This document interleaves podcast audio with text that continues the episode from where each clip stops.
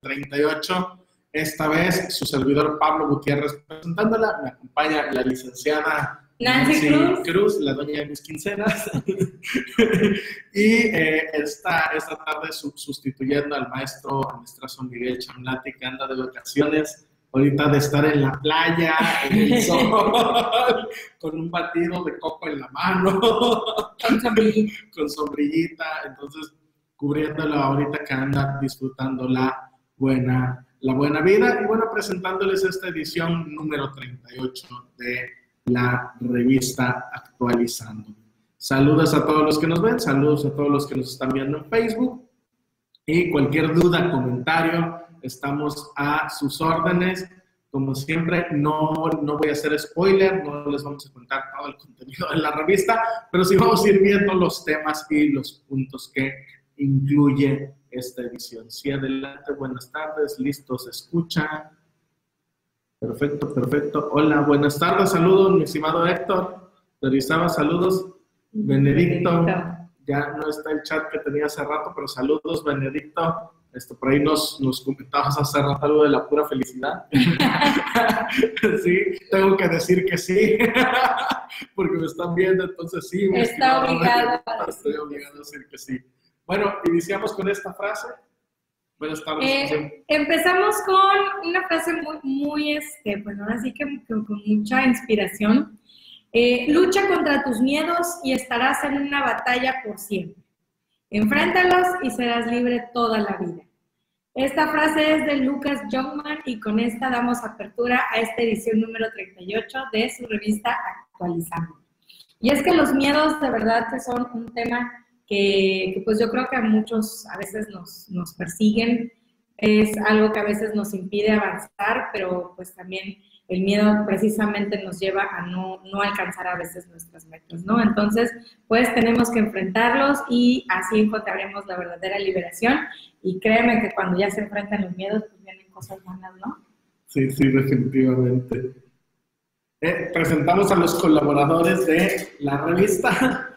Comenzamos con Manuel Cuauhtémoc Parra Flores, Eric Manuel Aranda Hernández, Humberto Manzurrano, ya los van conocido, ya han visto sus artículos. Ya, ya tienen. Ya viste, dice Benedicto. Muy, muy, guapo ese expositor. Ah, más o menos. dice Benedicto, nos comenta, yo le temo a los satánicos.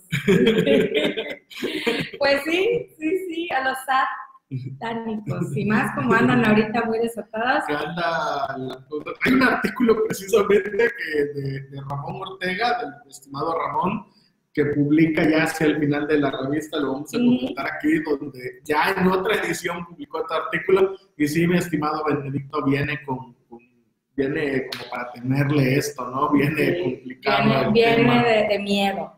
Bueno, pues tenemos también a el licenciado Pablo Gutiérrez, a una servidora también, eh, como ya como de la plantilla, ya somos de casa, afortunadamente muy, muy honradas de pertenecer a, esta casa de la revista Actualizándome.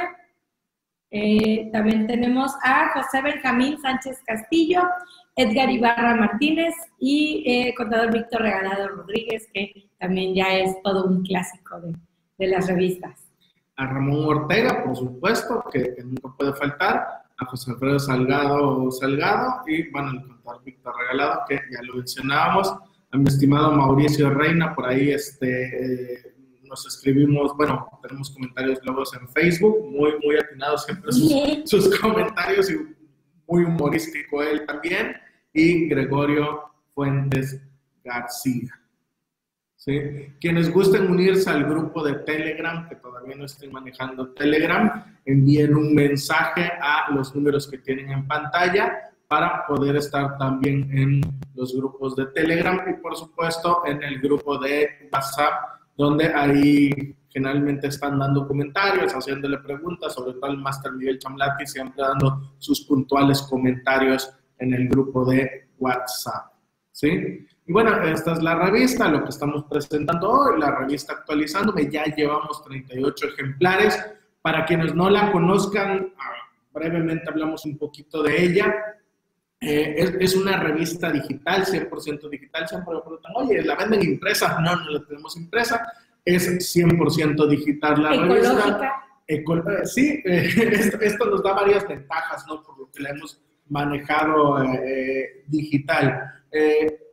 Ecológica, sin duda, no gastamos papel, y las ventajas que a mí más me han gustado de la versión digital, pues es que podemos incluir enlaces, links, por ahí precisamente en uno de sus artículos el, de lavado de dinero, el maestro Miguel Chamlat incluyó un video donde le dan clic al video y los remita al enlace, ¿no? Y por ahí otros colegas, oye, puedes obtener más información aquí, descarga el archivo aquí y le dan clic al artículo y pueden consultarlo, ¿no? Lo que no siempre... No, lo que no pasa con las revistas impresas, ¿no? Digo, estamos muy acostumbrados a, a las revistas en donde pues simplemente pasamos página, ¿no? Y, otra de las ventajas, además de esta interacción que se hace más todavía vivida con el tema de los enlaces, también está el que la podemos traer con nosotros en nuestro celular. La podemos traer ya sea que tengamos nuestra laptop, que, eh, laptop, que tengamos nuestra iPad o que tengamos incluso nuestro celular. Podemos aprovechar cualquier momento, tenerla, descargarla, consultarla si tenemos alguna duda. Ahí está. Digo, ya no es necesario como antes comprábamos una revista y pues bueno, pasaba mucho que la compras, la lees y pues ya la terminas de leer y como que la guardas, ¿no? Y se queda ahí un poquito arrumbada entre como que con las demás y de repente la que, ay, pues yo quiero consultar este tema y no lo encuentro, pues ponte a buscar la revista, ¿no? Pues ya la almacené o ya la tiré. Entonces, en este caso, esto no sucede. Tú la puedes consultar en cualquier momento, incluso si vas de viaje o vas en el transporte público o tienes por ahí los tiempitos luego muertos que luego tenemos. Estos tiempos pueden ser mucho más provechosos si los ocupamos para poder tener, con que leamos uno o dos artículos, créanme que ya con eso hacemos la diferencia, ¿no? la, la fila del súper, le esperen el trámite del SAT, le esperen el IMSS, cualquier vaya por nuestro trabajo, cualquier espera entrar en, en lugar de gobierno, en trámite, a que me sellen, este, bueno, el recurso de revocación eterna porque ya es en línea, pero en su momento físico, en finanzas, espera que te lo revisen y te lo sellen, puedes leer uno o dos artículos de la revista, ¿no? Lo que la hace eh, bastante accesible y aparte de los enlaces, algo que, que nos ha sucedido mucho es si sale algún cambio eh, por ejemplo, que se hubiera salido un cambio, hoy estamos liberando la revista, que hubiera salido un cambio ayer, hoy en la mañana y fuera muy trascendente, el Master Miguel siempre es muy cuidadoso en que esos cambios vengan, ¿no? Entonces, nos permiten tener la información eh, al momento sin tener que pasar por todo un proceso editorial de que hoy mando el artículo y el artículo que yo mandé hoy sale publicado en un mes, ¿no? Eh, realmente, si sale algún cambio, el artículo que ustedes ven lleva ya considerados los cambios más recientes, ¿no? Entonces, permite que la información esté más actualizada, lo que va de acuerdo con todo lo que busca eh, la, la, familia actualizando, ¿no? Que, que, vaya todo actualizado y que sea lo más reciente posible. Y bueno, artículos accesibles, ahí me, me han gustado, ahorita leí la edición y varios artículos que tenemos en la edición me, me, parecieron muy interesantes, muy puntuales y, y muy buenos autores, ¿no? Entonces, para los que no conocen, esta es la revista Actualizándome, digital, con enlaces, eh, más de 90 páginas, generalmente abordando una cantidad, que ese es otro de los temas que platicaba con un colega, veía el índice y me decía, oye, es que ustedes tienen un montonal de temas, yo veo otras revistas que a veces traen 10 artículos, en una contamos, por ejemplo, este, menos de, de 17 artículos, eran creo que 16 sí. artículos, y cuando nuestra edición traía este, alrededor de 32 artículos, me parece. Este, entonces, eh, sí cambia un poquito el contenido, ¿no? A veces hemos llegado a tener hasta el doble o el triple de temas que otras revistas, lo que hace que su contenido sea bastante bueno también. Sí, muy amplio, además de que si bien es la revista y los contadores siempre lo he sostenido, todos podemos aprender de ella, los que no somos contadores y nos dedicamos incluso a la parte legal, también encontramos temas muy interesantes que van muy de la mano, entonces, e, e incluso hasta reflexiones y temas humanos también muy buenos. Entonces, créanme que la variedad, pues es, es lo, lo, bueno de tener una plantilla tan amplia, ¿no? Que, que tenemos variedad y esta variedad es constante. Entonces, para los que no conozcan la revista, los invitamos a sumarse. Los que ya la conocen, les pedimos por que nos recomienden eh, con sus conocidos y colegas para que más gente vaya conociendo esta, esta revista y podamos llegar a más personas. Y bueno, a todos los que ya son suscriptores, muchas gracias. Esperamos que los artículos le, les gusten y concretamente me pongo a su disposición si hay algún tema de defensa fiscal que quieran explorar, eh, me lo pueden solicitar y con gusto estaremos publicando algo en su revista. A veces este, mis tiempos no me permiten que sea de manera inmediata, pero los estaremos agendando para atender lo que ustedes solicitan. Y bueno, comenzamos con los artículos. ¿Qué tenemos, licenciada? Sí, con los artículos. Bueno, empezamos este mes con un tema que, que yo creo que todos hemos escuchado eh, bastante. Ahorita anda, eh, de ahora sí que, que de moda, eh, la parte de la ley antilavado. La realidad es que la ley antilavado no es algo nuevo no es algo que viniera ahorita con este cambio de gobierno, ni es tampoco algo que, que empiece a pasar. Los temas de antilavado ya tienen varios años en México, solo que ha, ha habido un cambio respecto al enfoque que se le da a lo que es antilavado. Anteriormente, cuando se hablaba de, lavado de dinero, pues lo que se nos viene a la mente es eh, una persona que se dedica al narcotráfico, una persona que se dedica a cuestiones ilícitas, eh, que se dedica a cuestiones de, de, ahora sí que de transporte de dinero de procedencia no lícita, pero siempre lo relacionamos como con un ambiente que no nos pareciera cercano. Yo recuerdo cuando empecé a oír del tema de antilavado fue porque yo trabajaba en una institución financiera y pues bueno, nos, teníamos la obligación de, de tener, eh, tomar eh, cursos o tomar capacitaciones anuales sobre lavado de dinero y bueno, lo veíamos como algo lejano financiamiento al terrorismo. Decíamos, bueno, pues quizá para quienes llegue de repente a unas personas eh, que se vean extranjeras y quieran, lo veíamos como algo lejano. Al día de hoy, hablar del antilavado no es solamente eso, ya no se, se limita a cuestiones de narcotráfico, ni siquiera a cuestiones de terrorismo, ya se trata de cuestiones de eh, operaciones vulnerables que por su naturaleza sean así, estén consideradas dentro de, este concepto. Es decir, ya las cantidades de dinero que se manejan son las que enseguida van a mover, a prender los foquitos rojos, tanto de los bancos como del SAT, entonces, ya no nada más tenemos que pensar que el antilavado le aplica a quienes estén dentro de estas actividades ilícitas, sino que cualquiera de nosotros que tenga eh, la necesidad de hacer el movimiento de dinero constante o incluso una sola ocasión, pero que sean de cantidades grandes, pues bueno, nos encontramos dentro de esta ley porque tenemos la obligación de cubrir ciertos requisitos, ¿no? Entonces, pues bueno, eh, teniendo esto en consideración, el Master Chamlati nos hace eh, ahora sí que reflexionar en estos temas, aborda en tres artículos diferentes tres aspectos fundamentales de esta ley antilavado que está ahorita en boga. Y bueno, empezamos con el encargado de cumplimiento de obligaciones de la ley antilavado. ¿A quién? ¿A quién le aplica esta ley antilavado? ¿Puedo yo encontrarme en la ley antilavado?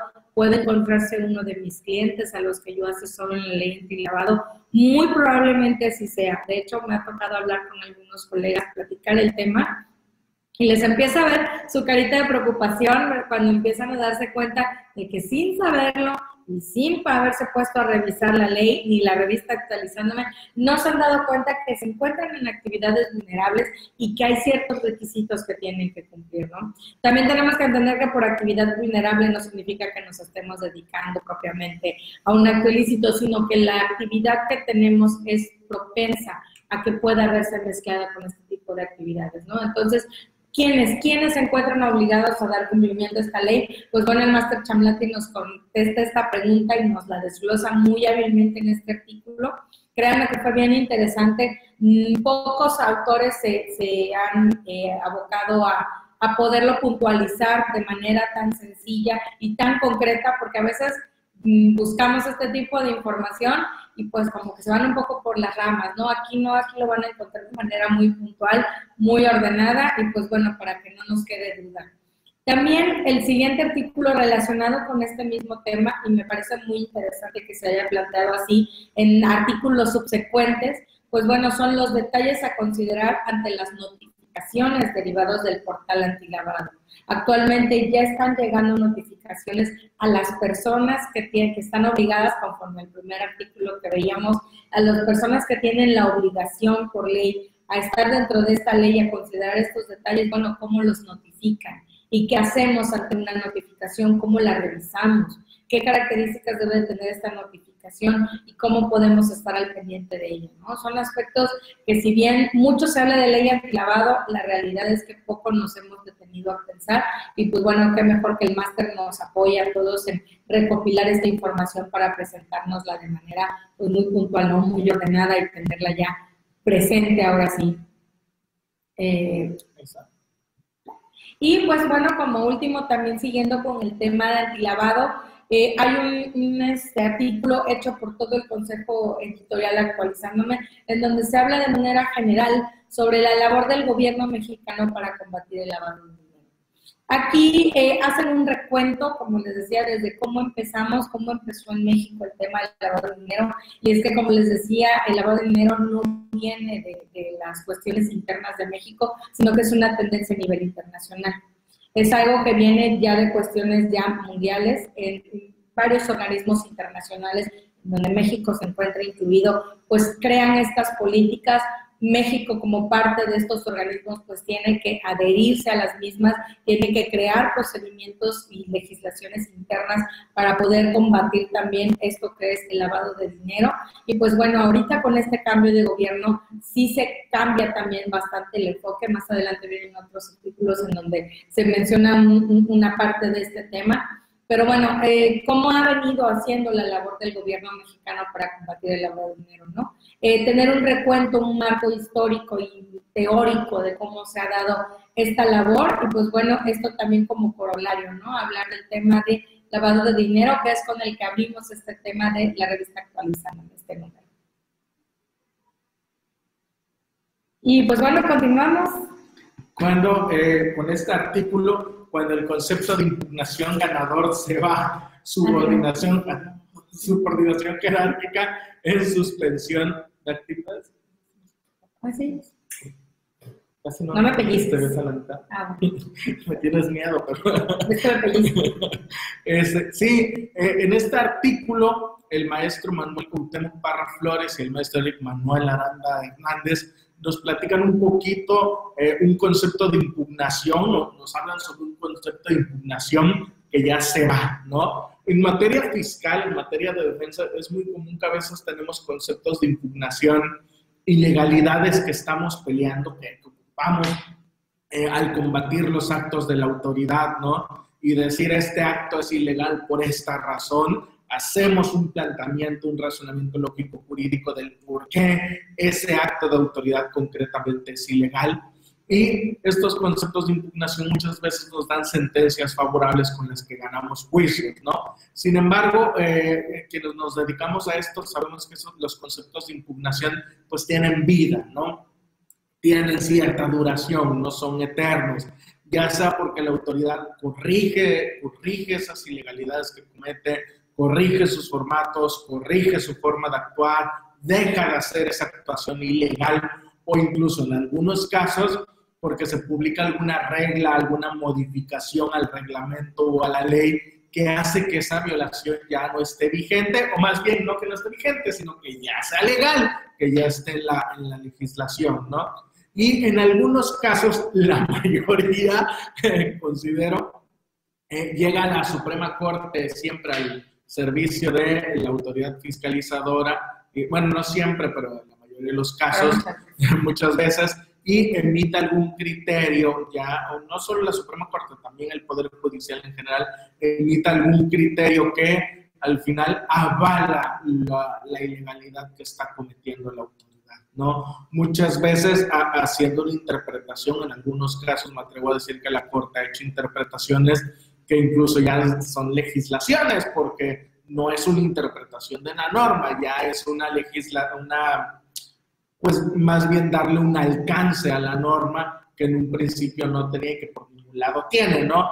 Pero que se lo inventan en ese momento y así justifican el actuar de la autoridad. No digo que ese sea el caso, tendrán que ver el artículo y ya juzgarán ustedes mismos, pero precisamente en este artículo nos platican un agravio que habían estado, estado peleando en atención a una regla miscelánea relativo a la suspensión de actividades del contribuyente. ¿sí? El agravio, como lo verán en el artículo, plantea que mientras Código Fiscal y su reglamento, mientras la ley dice que la suspensión deberá ser en unos términos, por resolución miscelánea, la suspensión eh, estaba condicionada a otros términos distintos, concretamente lo referente al plazo, ¿no? de suspensión de actividades de los contribuyentes al plazo de dos años, del que nos habla la regla miscelánea. Y por aquí argumentaban en el concepto de impugnación que la regla no atendía a la subordinación jerárquica,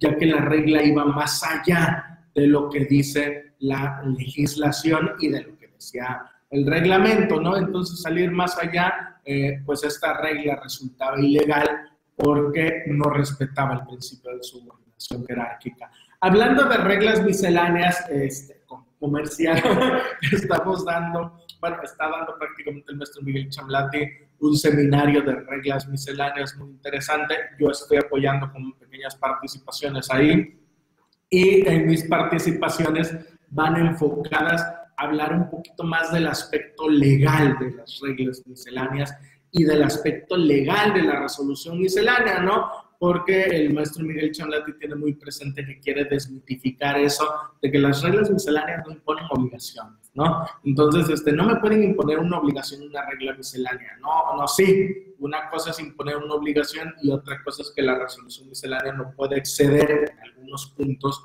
lo que dice la legislación, ¿no? Entonces, por ahí he estado compartiendo algunas cápsulas hablando de lo que son las cláusulas habilitantes, cómo la resolución miscelánea surge como una cláusula habilitante, qué son las disposiciones de carácter general. Este, en la última cápsula hablé incluso de la diferencia entre reglas misceláneas como tal, eh, criterios no vinculativos y criterios normativos. Y, y abordé los tres, que son los tres, y los puntos para en, otros, en otras charlas hablar ya un poquito de, dónde está ubicada la resolución miscelánea y estos criterios en la jerarquía de las normas y demás, ¿no? que ya son temas un poquito más complejos. Los invitamos al seminario, pueden pedir información con su servidor, con el maestro Miguel Chamlati o con los teléfonos que ya conocen. Y bueno, ese artículo va precisamente en este sentido, ¿no? de, de hablarnos un poco de cómo la regla excede lo que dice la legislación qué sucede, cómo se impugnaba y cómo ya se va ese agravio por un criterio emitido por un, pleno de circuito, eh, por unos, unos, asuntos ventilados en el primer, eh, en el primer circuito. ¿no? Entonces, por ahí ya se despiden de este agravio y nos platican cómo, cómo es. De momento vi que, que, la tesis que surgió es de plenos de circuito, no es como tal todavía de la Suprema habría que ver este, a qué circuito aplica, se aplican los demás circuitos, si ya entramos en cuestiones de obligatoriedad de jurisprudencia, pero bueno, ya nos indica una pauta, ¿no? Que al parecer es... A seguir. Además, es importante eh, cuando se trata de, de este tipo de, de, jurisprudencias o de criterios que nos van quitando ahora sí este, estos conceptos de impugnación, que los van invalidando, que les van quitando esa, esa fuerza ganadora que traían, porque a veces pasa que tenemos la idea de que este concepto está vigente, que dirían por ahí unos colegas, es pegador, pero resulta que ya no lo es. Entonces, como no se informan o como no están eh, tan al pendiente de los criterios nuevos, y además recordemos que en materia de jurisprudencia todo cambia, puede cambiar en un solo día y estos cambios son muy constantes. Eh, el no tener presente que estos conceptos ya no son válidos o ya no son ganadores, pues bueno, nos puede pegar en una futura defensa, ¿no? Podemos tratar de, de invocarlos y que nos digan fácilmente, no, pues este no, ya no es válido y que nos estemos enterando hasta el momento. Sí, que, ha llegado a pasar. Que, ha pasado. Llegan a impugnar y resulta que el concepto de impugnación ya está, hay tesis que lo superó y uno acá con su concepto de impugnación. Claro, entonces así como que sí se queda uno como muy triste, pero bueno, eh, es, es, es, importante por eso tenerlos en cuenta, ¿no? No se trata nada más de, de, de, tener ya los conceptos como ganadores por siempre, sino que pueden pasar que hoy son ganadores y mañana, mañana ya no, como pasa también hasta en el fútbol, ¿no? Claro. Y por supuesto, entre los beneficios de la revista Actualizándome y de CTI, pues está el poder pertenecer a estos grupos que ha abierto el maestro Miguel Chamlate. Ya hace rato venía la mención de Telegram, por supuesto tenemos eh, WhatsApp y por supuesto los grupos de Facebook, ¿no? Eh, donde van compartiendo información, van formulando preguntas, van interactuando y el maestro Miguel Chamblati siempre muy al pendiente de todos estos grupos, su servidor y la licenciada Nancy también, pero este, casi siempre el maestro Miguel Chamblati todo su conocimiento en materia contable y fiscal es que resuelve. Casi nadie tiene dudas de defensa. Luego de contratos, es raro. Defensa, defensa. ya voy aprendiendo de todos, ¿no? Pero, pero este, casi de contratos y de defensa. Pregunten más de contratos. Pregunten más, de más chamba. Luego está muy ocioso en la casa. Luego está uno ocioso viendo Netflix todo el día. como que Netflix ya, ya Acaba la temporada de Orange en un día. ya, de Stranger Things. ¿Y ahora qué hacemos, no? Entonces sí, este, mándenos. Tenemos que hacer, ya terminamos de ver Stranger Things y Orange is the New Black, ya. Tenemos que hacer, por favor. Con toda confianza, pregunten. Créanme, nos encanta. Vamos a estar al pendiente y vamos a contestar sus dudas. Y si son dudas que nosotros también traemos, pues entre los dos investigamos. Claro. Este, Héctor, saludos, mi estimado Héctor Dorizama. Este, te proporciono un correo, mira, puedes escribir a diablillofiscal.gmail.com diablillofiscal.gmail.com Ahorita lo anoto y por supuesto ya que tengo tu correo, ahorita, ahorita lo, anoto y te mando un correo también para proporcionándote mis datos y para que tengas ahí, ahí mis datos, ¿no? Y lo que necesites, pues, estamos también a la hora. Sí, si me escribes, recuerda diablillofiscal.gmail.com, yo lo reviso y ahí nos ponemos en contacto. También los invitamos al diplomado en planeación fiscal que estará impartiendo la maestra Liz Telles. Sí, no, no creo que venga ahí, pero... Sí, me parece. Pero sí, es, sí, sí, Telles, la maestra Liz Telles. Ya nos falta graduación de Ahí tienen los costos. Este, va a estar también muy interesante este diplomado. Cualquier duda, ya saben que pueden contactarnos y eh, quedan cordialmente invitados al diplomado en fiscal. Tips del sector primario 2019. Fíjense que, que, de todos los artículos que vienen publicados en la revista, digo, todos son muy buenos, todos son buenísimos autores. Este, varios artículos me gustaron, me llamaron mucho la atención pero no sé, no sé por qué este de tips del sector primario, quizá porque es una materia que desconozco, que de plano pues, eh, yo estoy más metido en defensa fiscal, no estoy tanto en cuestiones eh, contables y no he manejado tampoco tanto sector primario, salvo para pelearle sus devoluciones, que nos ha ido bien, hemos ganado los juicios, ¿no? Pero una cosa es pelear la devolución que ya solicitaron los contadores Sí, y otra diferente ya es conocer como tal el conocer el sector a diestra y siniestra. Entonces, este artículo me llamó mucho y el maestrazo José Benjamín Sánchez Castillo, la verdad, felicidades, me gustó mucho su artículo y no les puedo mostrar, o sea, no les voy a mostrar todo el artículo, no va a ser spoiler, pero sí no, no pude evitar traerme la introducción porque me llamó, me llamó la atención cómo, cómo empieza su introducción, ¿no?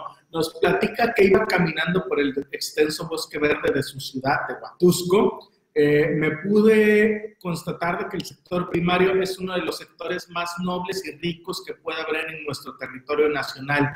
Es de muchos conocidos que Estados Unidos de América es un país que le apostó a la agricultura y es uno de los más importantes exportadores de productos agrícolas. Muchos de nosotros nos preguntamos, ¿Por qué su gobierno subsidia sin problema su campo?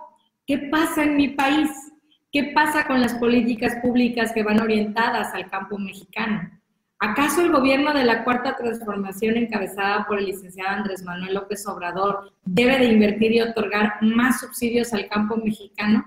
A pesar de todo eso, es un sector que se le ha otorgado una serie de beneficios fiscales, facilidades administrativas y su tratamiento fiscal en México es uno de los más, ¿no? Eh, eh, me, gustó mucho la introducción porque me puso a pensar eh, sobre todo algo que yo a veces ya hemos platicado, ¿no? La necesidad de, de alguna forma invertir en el campo, invertir en la cuestión agrícola. Por ahí Nancy les podrá platicar cuando tomaste el curso de...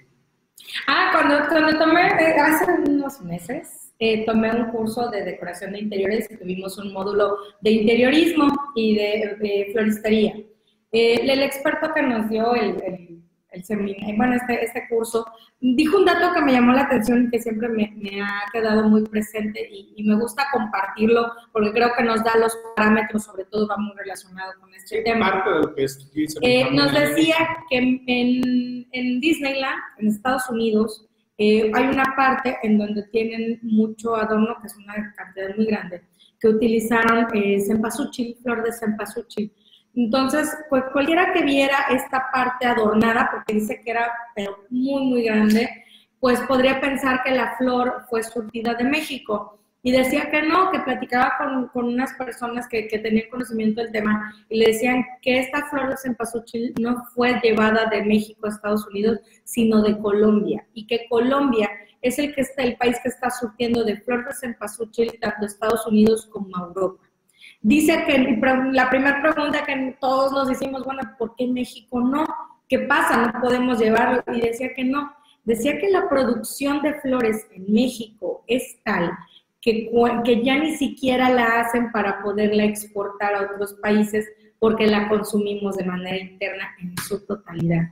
Es tal la cantidad de flores que nosotros consumimos que ya no queda nada para la exportación por lo tanto, ya los que se dedican al tema de las flores, lo único que hacen, ya ni siquiera buscan otras técnicas, no buscan técnicas para cortarlas, no buscan técnicas de conservación, porque en realidad ya lo único que hacen es cortarla de manera, pues ahora sí que rápida y de manera más económica, porque saben que llegando a la central de abastos en la Ciudad de México lo van a vender. Nos daba el consejo y digo, quienes tengan la oportunidad de hacerlo, a mí no me ha tocado, pero nos decía que si tenemos la oportunidad de ir un 9 de mayo a la Ciudad de México y pasar por la central de abastos, dice que vamos a encontrar el equivalente a varias cuadras llenas de flores, pero donde están descargando todos los camiones y al día siguiente no va a haber nada.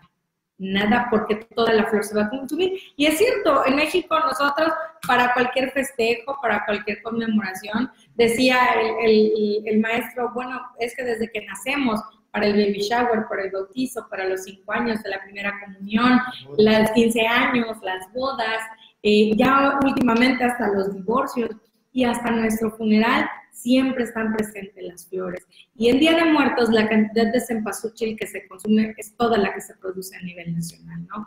Entonces, eh, ¿qué pasa con esto, no? ¿Qué, ¿Qué, qué, pasa con este sector primario? También cuando hemos viajado, tenido la oportunidad de viajar por carreteras, pues vemos parte de los campos descuidados, campos que a lo mejor hasta hace unos años todavía vimos muy productivos, actualmente ya están abandonados, obedecen a muchos factores en la migración interna, la migración que se hace a Estados Unidos, la falta de apoyos que ha habido en los últimos gobiernos. Entonces, como bien lo abordan aquí en, en el preámbulo de este artículo, pues bueno, efectivamente hay una palabra que llama la atención y es el hecho de decir que es uno de los sectores más nobles y muy probablemente, si no es el más, uno de los más descuidados por los últimos gobiernos. ¿no? Sí, entonces, eh, sí, sí, sí. Y aquí en su artículo, eh, el buen Benjamín nos, nos platica 14 puntos eh, que deben de conocer de este régimen, ¿no? Y, y, empieza primero con una introducción donde te dice qué es el régimen, qué son las actividades, y ya luego te platican los 14 puntos. Entonces, para quienes quieran conocer el tema de la actividad primaria del sector primario, este artículo me pareció excelente para entender los primeros puntos y bases de lo que es este, este sector primario. ¿no? Entonces, en el personal de, de, la revista, todos los artículos me encantaron, este fue el que, el que más me gustó, ¿no? Impuesto sobre uso de inmuebles sí, destinados. Eh, este artículo, bueno, pues la verdad bastante, bastante oportuno. Eh, nos comenta el, el maestro Gregorio Fuentes, se crea un nuevo impuesto municipal, un impuesto sobre uso de inmuebles destinados a la prestación de servicios de hospedaje para Tuxtla Gutiérrez, Chiapas. Y bueno, lo que sí es, es innegable es que todo el estado de Chiapas, pero sobre todo eh, lo que es Tuxtla, eh, pues está, ha habido una cantidad importante de, de turismo, ¿no? Creo que es constante. A todos nos encanta el estado de Chiapas conocerlo, visitarlo, eh, pasar vacaciones por allá. Y yo creo que el gobierno municipal, dándose cuenta de esta parte, pues bueno, crea este nuevo impuesto que entra en vigor a partir de 2019. En este artículo eh, nos hace una breve introducción, el, el, maestro Gregorio nos hace una introducción a cómo, de dónde viene este impuesto, las razones que obedecen al mismo y además nos dicen cuál es la tasa, quiénes son los sujetos a los que les aplica, la manera en que se calcula el costo que tendría y además pues nos hace por ahí unas observaciones sobre cómo pagarlo, ¿no? Entonces es todo un ejercicio de análisis de este nuevo impuesto que la verdad resulta muy interesante.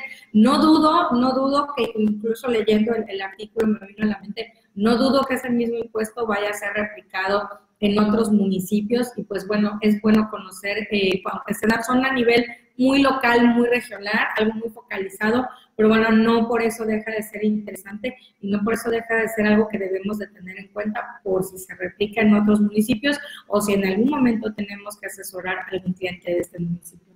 Claro. Cuenta de capital de aportación. Eh, en este artículo, eh, estos maestros nos platican, Manuel, Eric, Mauricio y eh, Roberto, nos platican de la cuenta de capital, la aportación. También muy interesante el artículo, sobre todo porque trae casos prácticos, van paso a paso, explican primero algunos puntos y este, después este, nos ponen algunos ejemplos prácticos y nos detallan varias cuestiones. ¿no? Entonces también muy interesante para conocer este concepto y esta obligación de las empresas y cómo pueden cumplir con ella y hasta con los cálculos y ejemplos la diversificación de actividades y contribuyentes, estrategia de planación y protección patrimonial. De la maestra Lisette y Este artículo me encantó. Yo cuando, cuando lo leí me pareció muy oportuno y muy, me sentí muy identificada, sobre todo porque la, la maestra Lisette en este caso no lo abarca desde el punto de vista pues técnico, ni contable, fiscal, lo abarca desde el punto de vista familiar. ¿Qué pasa cuando una persona tiene una empresa, una empresa por la que se trabajó muchos años?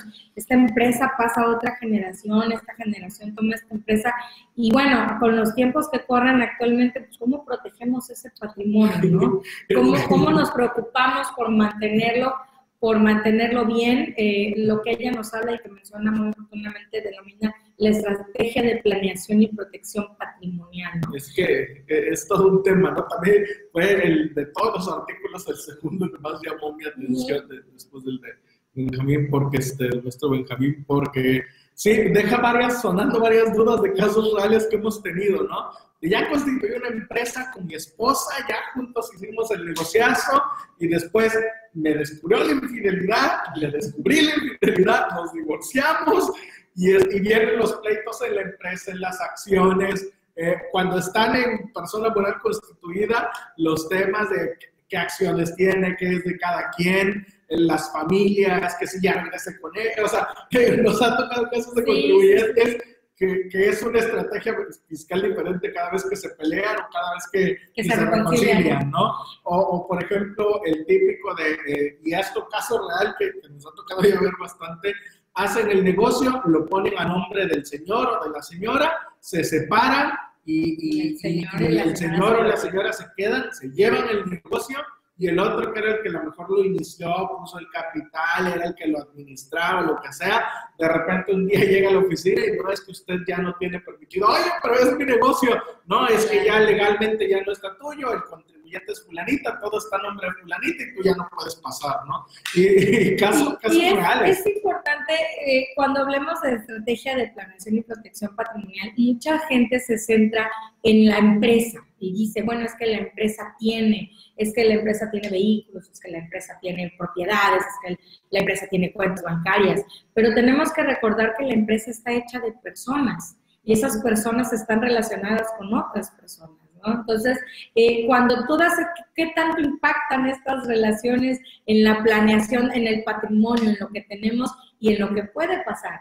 Porque también eh, hace poco una, una persona nos solicitó una asesoría porque quiere conformar una empresa y con, con, la persona con la que actualmente tiene una relación y también con otros familiares y mm, nos hablaban sobre el tema de lo que querían hacer y sí fuimos muy enfáticos, así decir, no es que seamos negativos, pero piensen en que ahorita pues todo el mundo se lleva bien, ahorita todo es risas y abrazos, pero no sabemos más adelante qué va a pasar, ¿no? No es porque queramos infundir algo negativo, simplemente somos humanos y las, las relaciones humanas pueden cambiar con el tiempo. ¿Cómo impacta el cambio de esas relaciones humanas ya en el patrimonio, en el negocio, en la empresa? Eso es algo que muy pocas personas se ponen a pensar.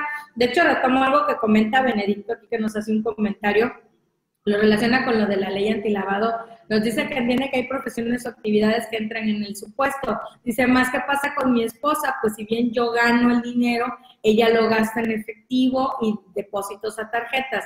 Entonces ella también podría estar en ese supuesto, dice, ya que me deja sin nada. Pero, pero, bueno, aquí vemos con esta pregunta, al margen de que ahorita veamos la, la, respuesta, va de la mano con esto en el sentido de que son relaciones. Muchas veces el empresario dice, no, pues yo ya tengo todo, yo tengo la empresa, yo tengo todo, sí, pero tienes una esposa con la que te casaste bajo determinado régimen, tienes unos hijos o tienes unos hijos fuera del matrimonio que están registrados y que van a llegar a pedir sus derechos. Y son cosas que a veces no, no, no dimensiona la persona cómo sus relaciones civiles, de carácter civil o responsabilidades civiles, pueden impactar directamente en el negocio. Claro, y también nos invita a diversificar un poquito, ¿no? Diversificar en los negocios, apostarle otras cosas, hacer una planeación. Para finalizar, lo que más me gustó del artículo es que nos despeja de todo lo contable y fiscal y parte de un punto de vista humano y cómo ese detalle humano trasciende ahora sí a la esfera de lo fiscal y patrimonial y planeación, pero es un punto de vista muy humano que fue lo que me gustó. Dando respuesta a Benedicto, eh, Benedicto, este, asesoría, te vamos a invitar a recibir una asesoría con el Master No, vamos a platicar, mira, concretamente en ley antilavado, eh, tendremos que ver los supuestos de actividades vulnerables y si encuadras en los supuestos de actividades vulnerables, bueno, tendrás ya las obligaciones de presentar avisos, ¿no? Y demás, ¿no? Pero ahí estaremos hablando concretamente de los supuestos de actividades vulnerables, que es lo que regula la ley que le llamamos antilavado, antilavado, pero que es la, la ley del nombre largotote, ¿no? Ley General para la Prevención y Identificación de Operaciones con Recursos de Procedencia Ilícita, ¿no? Y que así aire cada vez que lo digo, ¿no? Por eso todo el mundo ley antilavado, más fácil, ¿no? O lifiar, como, como, se diga, ¿no? Entonces, la pues, entonces, mejor este, le decimos ley antilavado, ¿no? Concretamente ahí vienen las conductas que que se tienen que reportar y las que causan. Ya el otro día estuvo en un debate con el maestro Miguel Chamblat y unos colegas, como cuatro colegas en debate comentando de cómo es, eh, por una interpretación al artículo. Eh, pero lo que sí hay que tener cuidado y que retomo también de tu caso, que dudo que por lo que comentas actualicen los puestos de ley antilavado, pero sí es importante tener presente luego este tipo de conductas, porque es común y llega a pasar que le doy el dinero a la dueña de mis quincenas y la dueña de mis quincenas va y lo deposita en la tarjeta de crédito o va y lo deposita en, la, en su cuenta bancaria, ¿no?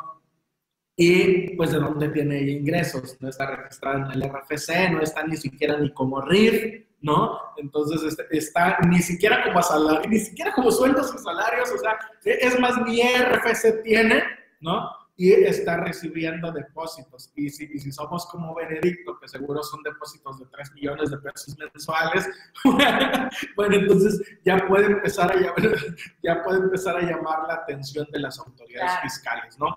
Porque al final, recordemos, y esto se los quiero dejar muy claro, si hablamos en efectivo y de depósitos en efectivo, pues está un poco difícil, eh, por no decir término coloquial, canijo, eh, demostrar que ese dinero realmente se lo di yo a ella o ella me lo dio a mí, ¿no? Puede ser a la inversa también, ¿no? Digo, ser mantenido y soy yo Entonces puede ser a la inversa, ¿no? Ella me da dinero, voy yo y lo deposito en efectivo y al final, ¿cómo acreditamos que viene de mi esposa, no? Para mí no hay nada más sano como una transferencia bancaria. Me transfiere ella, este, donación entre cónyuges, no hay ningún problema. Si la autoridad fiscal, y ya hemos tenido casos así, llega la autoridad fiscal, nada más le digo, oye, es mi esposa y aquí está el acta de matrimonio, estamos casados y créanme, la autoridad fiscal sin ningún problema, vamos a ver, él tiene actividades, está declarando ingresos, él está bien o ella está bien, sale, vámonos, no pasa nada, ¿no? Y, y es un supuesto fácil de desvirtuar.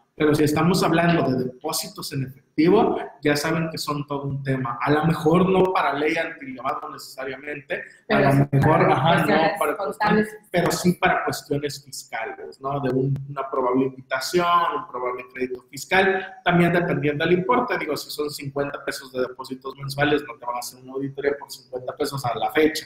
¿no? Pero ya si estamos hablando de cantidades de 100 mil, 200 mil, 300 mil pesos, pues ya son cantidades que llaman la atención y sí, sí podría haber algún detalle, ¿no? Entonces ya si quieres, si tienes un caso concreto, con confianza lo podemos platicar contigo con el máster o si alguno de tus clientes está en una situación así, porque créanme, nos han, nos, nos han llegado varios casos eh, de contribuyentes que, que este, pues tienen depósitos en efectivo, reciben depósitos en efectivo, es la esposa, el hijo y demás, le están depositando en efectivo, el dinero no es ilícito, es de hecho bien está de pago de impuestos, el problema es cómo lo están transfiriendo, cómo se lo están haciendo, haciendo llegar. Y cómo respaldan. Y cómo respaldan esas transferencias o esos depósitos. Entonces, sí es un tema, mi estimado Benedicto, y a todos que hay que tener bastante presente. Ley Nacional de Extinción de Dominio. Híjole, que han dado, han dado de moda, ha sido el tema, yo creo que eh, fue el tema la semana pasada justamente en todos los, los noticieros y en redes.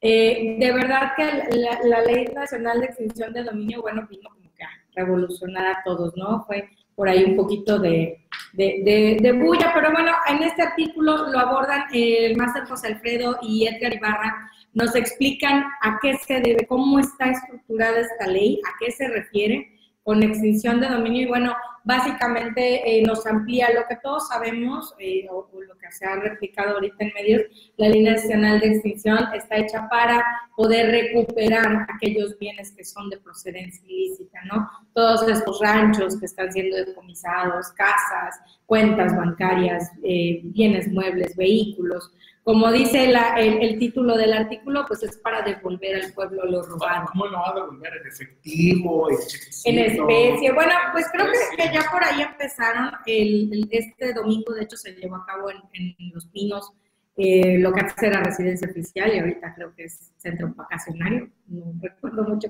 qué, utilidad le están dando, pero bueno, en Los Pinos llevaron a cabo eh, la subasta de varias... Eh, piezas de, joyería que fueron recuperadas al narcotráfico, eh, relojes, eh, pulseras, collares. Y bueno, creo que no se recaudó tanto como esperaban, pero bueno, es un avance, ¿no? Es donde se crea esta parte que ahorita es denominada para devolverle al pueblo lo robado, que es para lo que va esta ley, y también hay un instituto que se ha creado ya para para ello, en donde están recaudando estas cantidades de dinero y bueno, están siendo destinadas a, cuestiones muy específicas. De hecho, la subasta que se hizo el domingo eh, tuvo como destino eh, Michoacán. Eh, por ahí van a, unas cuestiones rurales de Michoacán. También ya ha habido para otras, otras zonas rurales, sobre todo son las que están siendo privilegiadas con este, con este tema. Y, pero bueno, realmente eh, cómo está estructurada esta ley, a qué obedece, a qué llama, qué, qué bienes son y qué artículos son los que van a poder ser susceptibles de esta ley, pues bueno, viene explicado aquí en, el artículo que nos comparten los compañeros.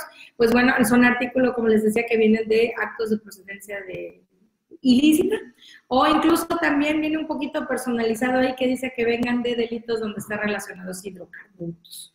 Entonces, eh, que es para combatir el huachicoleo y sus consecuencias, viene de manera muy, muy específica. Entonces, pues bueno, aquí nos hacen un análisis de esta ley, cuáles son las consecuencias, si es verdad que va a ser una, una herramienta para devolverle al pueblo lo robado. Nos comenta Jackie, hola, si es así de mala como la han pintado en los medios, te podría decir que el resultado lo vas a poder ver en la revista, si es buena o es mala. Creo que eh, también depende mucho, eh, también depende, es mucho de la apreciación personal, ¿no? También depende mucho, creo que ahorita, eh, por todo lo que se está dando en medios, de criticar o no criticar o defender ciertas tendencias políticas o incluso el gobierno que está ahorita en, que está, que es el, el que tenemos ahorita en el país, pues la posición hace que a veces sesguemos un poco el juicio hacia las cosas, ¿no? Hace que a veces habría que definir qué a qué entendemos por una ley que sea mala, mala en su técnica legislativa, mala en la aplicación o en el objetivo que persigue, que persigue, perdón, o mala en el sentido de que está mal enfocada, ¿no? Puede haber muchas acepciones en lo que sea, podamos decir que es una mala ley, pero bueno, eh, realmente también los invito a que cuando nosotros veamos este tipo de modificaciones o de reformas, tratemos de despojarnos un poquito de los contextos políticos, aunque a veces es difícil, ¿no? Yo entiendo que ahorita eh, Twitter, Instagram, Facebook están totalmente saturados, todos nos volvimos politólogos de repente y todos tenemos una opinión que queremos que sea escuchada, pero en cuestiones legales, sobre todo en esta de, de la ley, pues sí hay que tratar de despojarnos un poco de eso y entenderla tal cual lo que es es una ley y como tal, pues aquí los compañeros nos presentan un análisis de la misma, ¿no? Entonces, para podernos formar una opinión, Jackie, te invitaría para que leas el artículo y si gustas, cuando es la sesión, la sesión respecto a la misma revista, de preguntas y respuestas, pues bueno, quizá ahí poder plantear a qué se refieren los medios con que es mala, ¿no? O con ciertos críticos al gobierno que digan qué es mala, mala en su técnica, mala en el resultado que puede obtener, mala en su aplicación o mala en el enfoque que lleva o el objetivo que persigue. Sí, también hay que, ser muy prudente, ¿no? A veces los medios de comunicación, pues su, su labor es vender y a veces son un poquito amarillistas, ¿no? También me, ha pasado, eh, digo, sin ya entrar ya al contenido de la ley, me ha pasado que a veces el medio de comunicación dice una cosa y la ley dice otra cosa total, o la jurisprudencia dice otra cosa totalmente distinta. Pasó con el tema de las propinas. Recordarán que hace unas semanas, bueno, no había noticiero que no hablaba, que no hablara de que el SAT iba a cobrar impuestos sobre las, las propinas. Y, de verdad fue un tema, una revolución, nos consultaron mucho, nos hicieron preguntas si eso era verdad, y bueno, casi casi la gente se rascaba las vestiduras. Cuando nosotros vimos el tema dijimos, bueno, pero es que de entrada eso no es nuevo, en segundo lugar eso no es algo que haga el SAT, sino que venía de la ley de la ley laboral, de la ley federal del trabajo, de ahí es donde viene el origen de esto, y bueno, de un criterio normativo también del mismo SAT que ni siquiera es nuevo, es algo que se ha ido reiterando con el tiempo, que está vigente, pero que ni siquiera es nuevo, ¿no? Pero bastó con que alguien hiciera esa aceleración o pusiera ese encabezado para que se desatara toda una polémica. De verdad había gente que tenía un enojo enconado, decir es que el gobierno quiere y el SAT quiere sacar impuestos cuando es algo que ni siquiera tenía, no tenía la connotación que los medios le estaban dando, ¿no? Entonces, sí, sí es, eh, sí es complicado y sí, sí es, es difícil no, no, no, no estar tan al pendiente de lo que dicen los medios, pero sí es sano y también para formarnos un criterio muy propio, ¿no? Sí, sí, porque a veces se, se avientan unas, unas exageraciones. bastantes y complicadas. Yo nada más esperaría mi chequecito, no, no, no, por ley para que me devuelva también lo que me han robado. robado. También se han pasado de ya también te enojaste. y bueno, seguimos también con los temas. Esta, esta cuarta transformación de gobierno, para bien o para mal, pues ha traído muchos cambios. la constante de este gobierno han sido los cambios, no han parado y creo que no van a parar en un buen tiempo. Eh, aquí el, el máster Ramón Ortega nos platica la política fiscal criminal, la modificación del 113 bis del Código Fiscal de la Federación.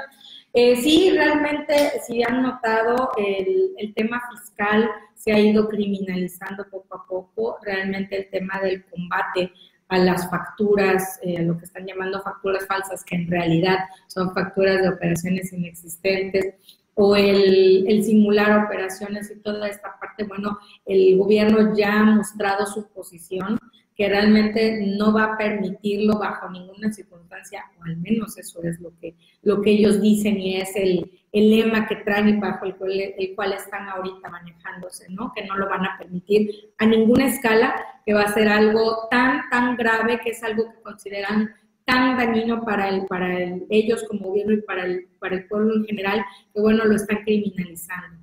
Esta modificación, pues bueno, es para poder aumentar los años de prisión en el caso de, estos que platicábamos. Y pues bueno, el maestro Ramón Ortega nos hace toda una exégesis desde el por qué la criminalización de este tipo de conductas, eh, pasando un poquito por lo que viene también el 69B, tan famoso y ya infame a estas alturas, 69B, que a veces en lo personal considero que, se caen en exageraciones. Creo yo que como en todo ajuste, pues si bien está pensado para que caigan aquellos grandes evasores fiscales, no menos cierto que también se está afectando a todos en general incluso a personas que no tienen relación con este tipo de actividades, eh, por eh, no cumplir con un solo requisito, por cumplir o, no haber presentado alguna declaración, pues bueno, ya está siendo sospechoso y está tomando y sufriendo en sí mismo las consecuencias de estas mismas criminalización, ¿no? Entonces, muy oportuno este, este artículo de, de Ramón, realmente me gustó mucho viene mucho a colación y nos hace ver la perspectiva de cómo estamos ahorita, ¿no? Cómo vamos, hemos ido avanzando y cómo se va a seguir avanzando, porque esta criminalización de la fiscalización evasiva no va a parar aquí, yo creo que todavía va a dar para más y pues es importante tenerla también en mente, ¿no? Es algo que, no debemos descuidar. Sí, claro, definitivamente. Y bueno, por ahí eh, este artículo eh, es de los que nos va a espantar. Ramón, como siempre,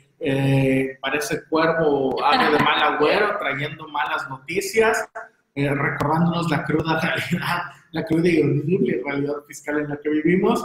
Y bueno, nos habla un poquito de política fiscal, retoma un artículo que ya ha publicado, publicó en una edición pasada de la revista, y eh, al final nos habla así, de, al final nos habla de la modificación al 113 bis. Lo interesante es todo el escenario que plantea, eh, en este caso, de persecución a los contribuyentes y de combate a la evasión, el nuevo enemigo del Estado. Yo creo que en septiembre estaré dando un curso de enemigos de la patria y estaremos hablando un poquito de esto, ¿no? Porque eh, pues toda la estrategia va enfocada hacia la defraudación fiscal, venta de facturas, simulación de operaciones y hasta ahorita la experiencia que he tenido en la práctica pues es que todos vendemos facturas y todos simulamos operaciones, ¿no? Porque... Pues, bajo como están las premisas actualmente... no, no, solo las premisas, bajo como está la aplicación, porque las premisas no son malas, no, no son una mala idea.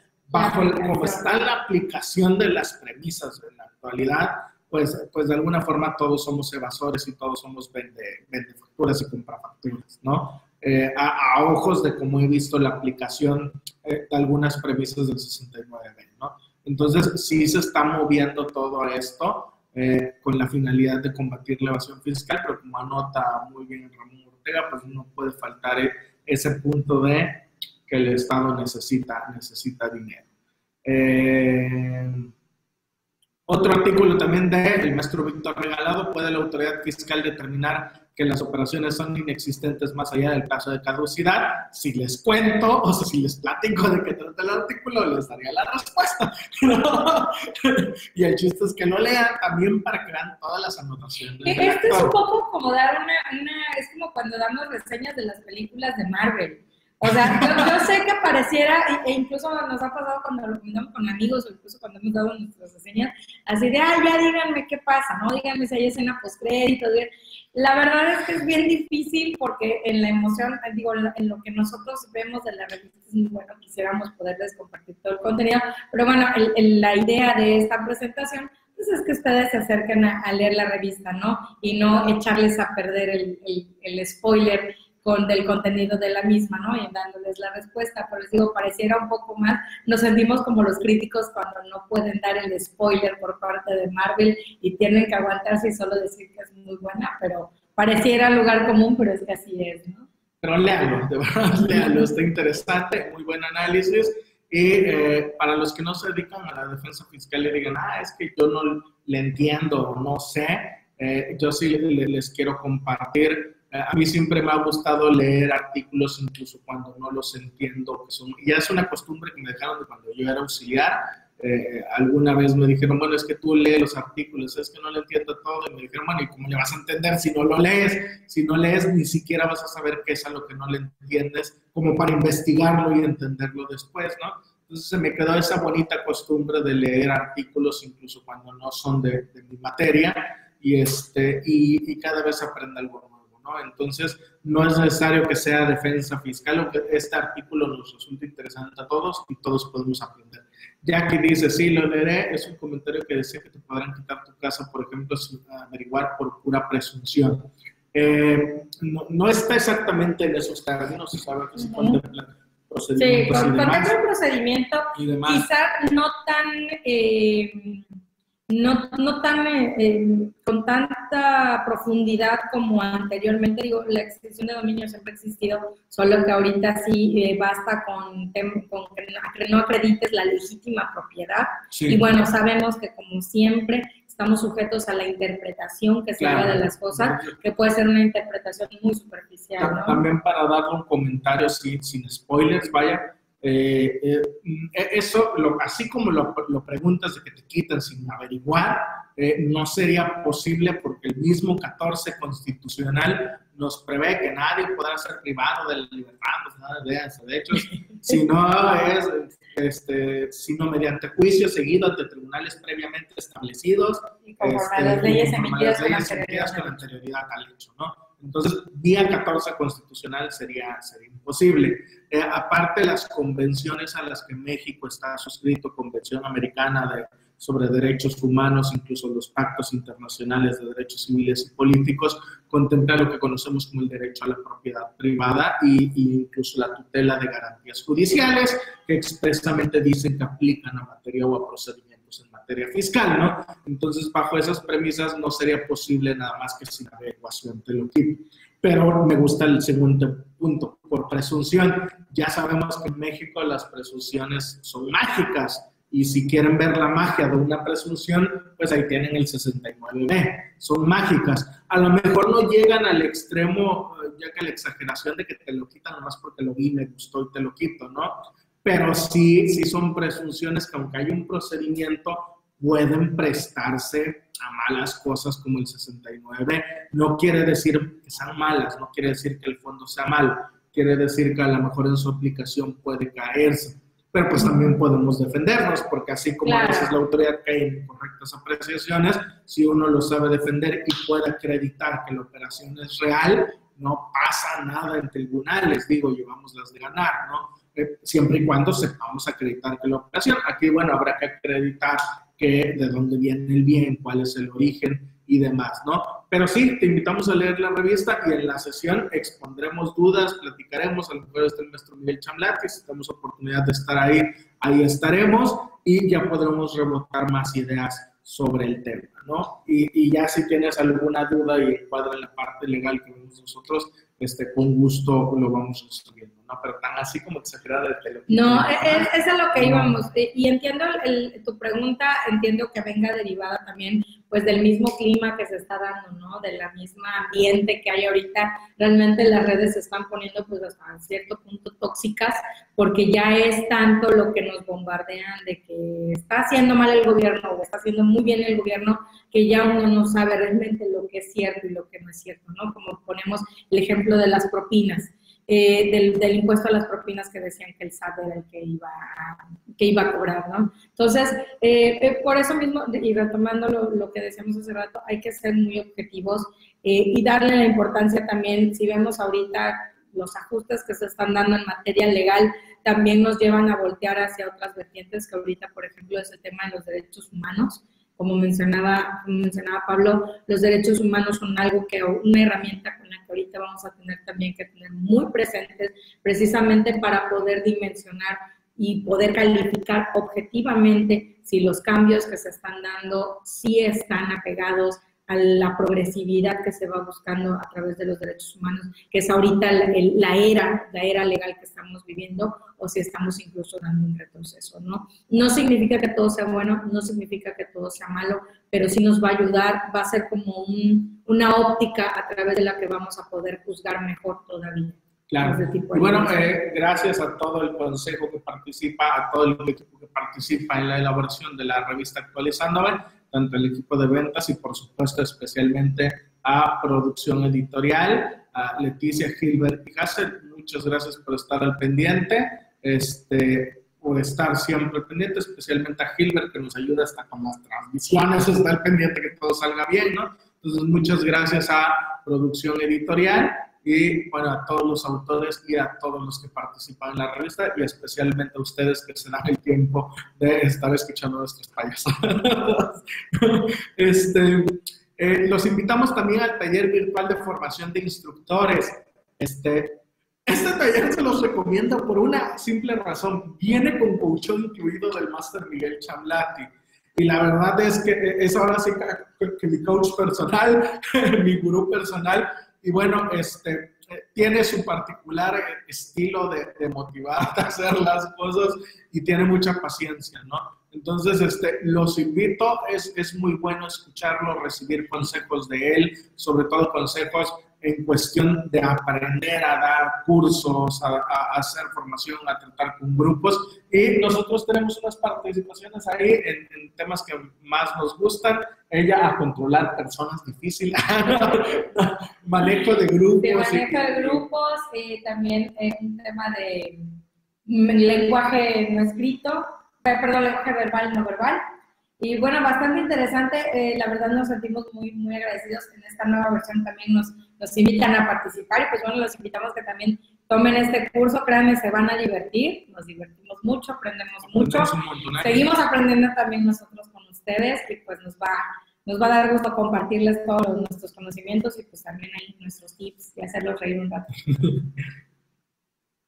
Ah, ese curso no se lo pueden perder, ¿eh? está buenísimo. Dicen que el expositor es una leyenda. Muy guapos. muy, guapo, inteligente, muy, entretenido, expositores, sí. entonces, eh, los invitamos a este curso personal, este lo vamos a estar impartiendo eh, la licenciada Nancy y su servidor los días 16 y 17 de agosto de verdad, eh, yo sé que llevamos el tiempo a pretextos, pero de verdad quiero invitarlos a este curso. Lo diseñamos con mucho cariño, con mucho aprecio y pensando en todos aquellos colegas contadores, estudiantes, abogados que no son de, de esta área y que de repente quieren conocer un poquito más decidimos dividir el taller en dos partes, una parte teórica, una parte práctica, cuando meditamos, eh, platicábamos hasta hacerlo de cinco horas y decíamos, ¿cómo hacer todo esto en cinco horas? Imposible. Y luego este, decíamos, no, pero 10 horas, se va a hacer 15 horas, se hace muy largo. ¿Cuánto? El máster dijo, 8, la mitad, ¿no? Pues 8 va, 8 horas, 4 y 4, 4 teóricas.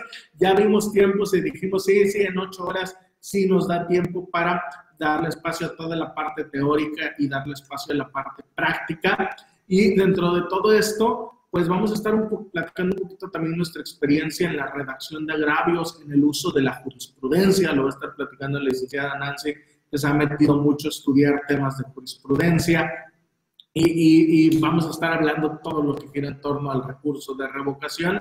Y por supuesto les voy a estar presentando algunos temas relevantes del recurso de revocación como verdadero. Y ya estas son marihuanadas mías, ¿eh? o sea, esto ya son resistolazos míos de recursos de revocación que hemos manejado. Hemos obtenido un resultado bastante favorable eh, y vemos que todavía ese resultado puede mejorarse en futuros recursos de revocación.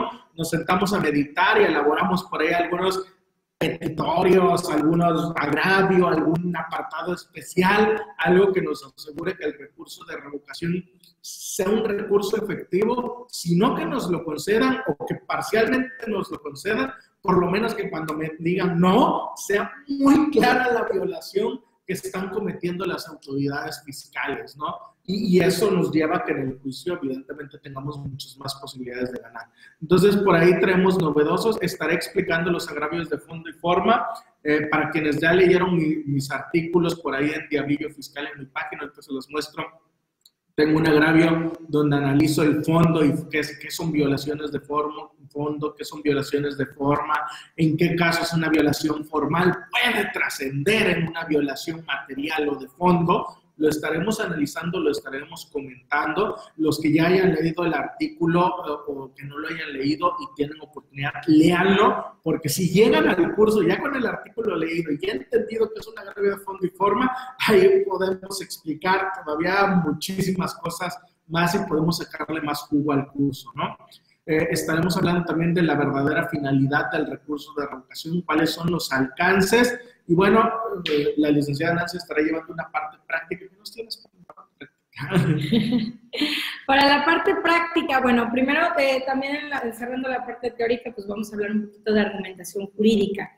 Créanme que eh, tratándose del recurso de revocación, yo sé que no, no todas las personas que lo, presentan son abogados, entonces no viene de más tener unas pequeñas nociones de cómo argumentar de cómo poder explicar qué es lo que queremos dentro del recurso. Y pues bueno, en la parte práctica vamos a abrir con un debate bien interesante. Es un tema que, que, es necesario que todos tengamos conocimiento y que todos tengamos una, una postura respecto a si la autoridad administrativa está obligada o no a acatar la jurisprudencia.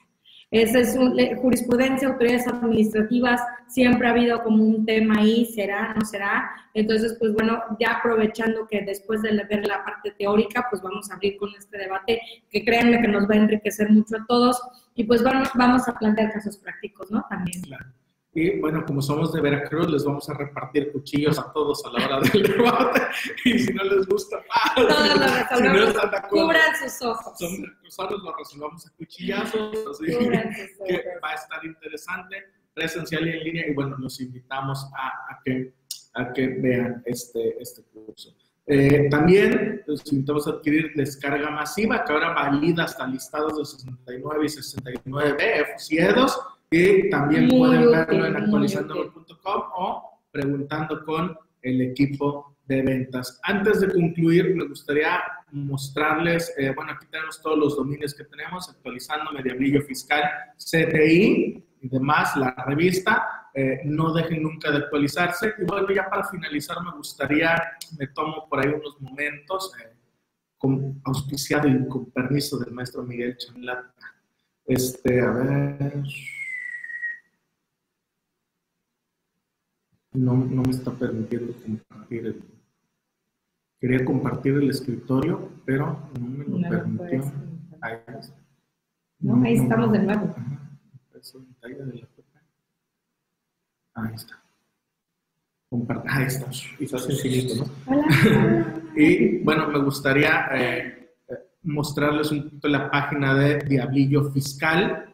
Eh, los que ya conocen la revista sabrán que también tenemos eh, la plataforma CTI, capacitación totalmente por Internet, eh, y que como parte de CTI Limitado Plus, que es lo máximo que hay, se incluye la suscripción al sitio del maestro Miguel Chamlate, a la plataforma CTI, y otro de los beneficios es la eh, membresía que tengo en mi sitio web, BIR, Diablillo Fiscal. Y bueno, aquí voy liberando contenido especial para miembros BIR y por supuesto este mismo contenido está también en la tienda, en la sección de BIR y ahí vemos si ustedes ya tienen la suscripción BIR eh, en este momento ya la tienen vigente, cuando ingresen con su usuario podrán ver que los productos no tienen costo, son gratuitos ya que van incluidos eh, como contenido exclusivo de la suscripción si solo tienen la suscripción a la revista actualizándome, no incluye esta, esta suscripción BID, pero eh, bueno, siempre tienen la opción de adquirir CTI y los que tienen CTI, aquí en la misma tienda, tienen un producto en suscripciones que se llama Soy suscriptor CTI. Ustedes quieren, adquieren este producto que es gratuito y si son suscriptores CTI, se les concede acceso para que puedan tener la membresía BID, Very Important Diablillo, y puedan consultar. ¿Por qué les muestro esto aparte de publicidad descarada? Este, no, realmente para hablarles de eh, que aquí tengo eh, el agravio que les comentaba, ¿no? Eh, los agravios de fondo en el recurso de revocación, donde planteo una serie de razonamientos a raíz de un caso práctico. Y ahí lo pueden, lo pueden adquirir si tienen la suscripción BID de manera gratuita y eh, pueden leer este artículo que platico un poquito de qué son los agravios de fondo y forma. Hablo también de la negación y este, también este artículo se los recomiendo fundamentación y motivación, vicios, efectos donde explico qué es fundamentación, qué es motivación, cuáles son violaciones formales o de fondo y cuáles son los efectos de fundamentación y motivación. Esos dos agravios los desarrollé en dos casos distintos, pero me encantaron porque fundamentación y motivación es como el lado A del disco y agravios de fondos como el lado B desde la otra postura. Si uno lee uno y luego el otro y los analiza, puede llegar a unas conclusiones muy interesantes sobre los agravios de forma y cómo estos trascienden al sentido de la resolución impugnada. ¿no? Entonces, si ya son miembros eh, de, de, CTI, eh, pueden solicitar su suscripción BID sin ningún costo. Y bueno, finalizamos, licenciada, últimas palabras del día. Del día. ¿Algo quieras comentar? No, pues agradecerles la atención a esta presentación. De verdad nos encanta que, que nos inviten a. Nos hicimos mucho tiempo. Pero Como nadie siempre, me. nadie me corrió. Como siempre, muchas gracias por habernos acompañado. Nos encanta hablar, nos encanta el tono de nuestras voces. Y no nos cansamos de oírnos todo el día que nos estamos escuchando aquí todavía, ¿no? Muchas gracias a todos, muy buen provecho. Los esperamos en próximas presentaciones. Y pues bueno, cualquier duda ya saben, quedamos a sus órdenes. Licenciada Nancy Cruz. Licenciada Pablo Gutiérrez, a sus órdenes, un gusto haber estado aquí. Y cualquier duda, comentario, nos encontramos a sus órdenes. Y bueno, ahí tienen los enlaces de toda la red que traemos de productos, eh, los cuales casi en su mayoría están incluidos con CTI. Un gusto a todos y nos estamos viendo en próximas ediciones de su revista actualizada.